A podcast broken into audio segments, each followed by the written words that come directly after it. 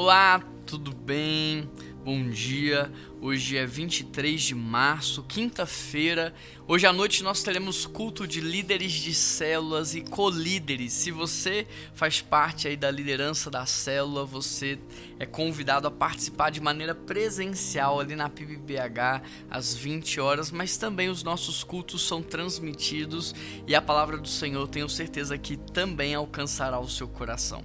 Hoje eu quero ler o texto de Mateus 20, verso 26. O texto diz assim: Não será assim entre vocês? Pelo contrário, quem quiser tornar-se importante entre vocês deverá ser servo, e quem quiser ser o primeiro deverá ser escravo. É interessante porque há uma discussão no caminho e os discípulos eles estão discutindo sobre quem será o maior.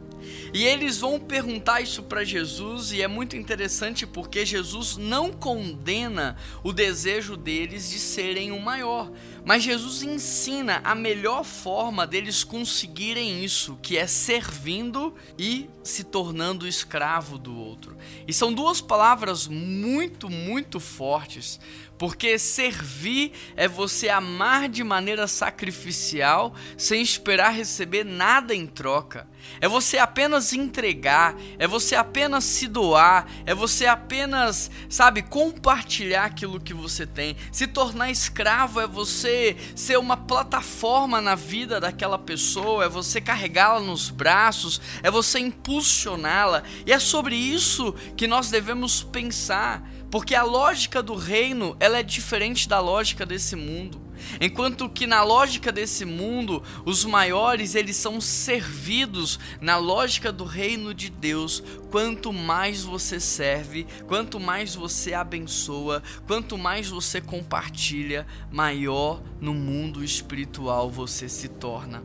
E hoje é o dia do nosso culto de líderes e colíderes de célula e é tempo também de honrar esses homens e essas mulheres que têm aberto as suas casas, que têm tem é, disponibilizado o seu tempo, que tem estudado, que tem orado, que tem servido. Que Deus abençoe cada um de vocês que tem servido na obra do Senhor e que Deus possa recompensá-los de maneira espiritual. Deus, eu quero orar por cada servo, Pai eu não vou nem usar agora a expressão voluntário, eu vou usar a expressão servo, porque é isso que nós somos.